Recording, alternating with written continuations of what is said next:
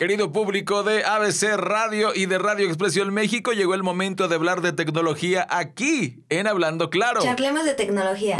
Charlemos de tecnología. Esto es Ente con Raya Costa.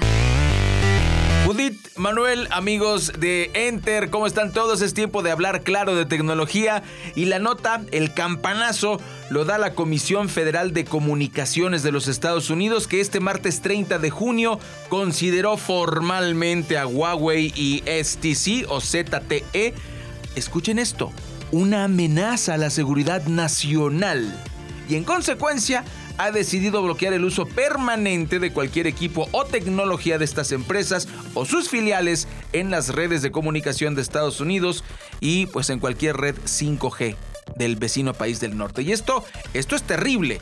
Eh, Ajit Pai, que es el presidente de la FCC en los Estados Unidos, en un comunicado dijo, perdón, discúlpenme ustedes si el ridículo me rebasa, pero esto es verdaderamente ridículo. Ambas compañías tienen estrechos vínculos con el Partido Comunista Chino y el aparato militar de China. Y ambas compañías están ampliamente sujetas a la ley china que les obliga a cooperar con los servicios de inteligencia del país. Eso dijo Ajit Pai. Eh, eh, la pregunta que a mí me surge en este momento parando todo. A ver, eh, Donald Trump tiene prácticamente perdida la elección, según si la elección fuera el día de hoy. Está haciendo todo lo que puede hasta llevar a Andrés Manuel López Obrador a su país para favorecer el voto latino. Eh, ya dijo el, China Virus, ya dijo que China era culpable de, la, de todo lo relacionado con la, con la crisis mundial y aunque el manejo de la pandemia ha sido tan malo en Estados Unidos como en México, por las decisiones de Donald Trump, pues está buscando cualquier camino para ganar las elecciones. Y uno de estos es, se va a cancelar Huawei y ZTE en Estados Unidos. ¿Cómo va a influenciar eso en México? Bueno, lo veremos.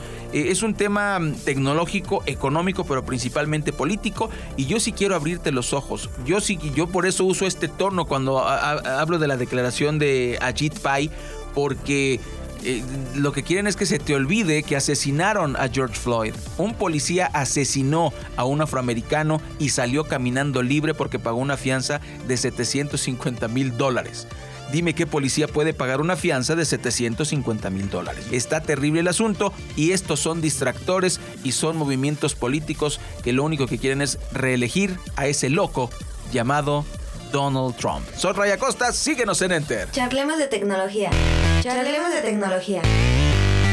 Esto es Ente con Raya Costa.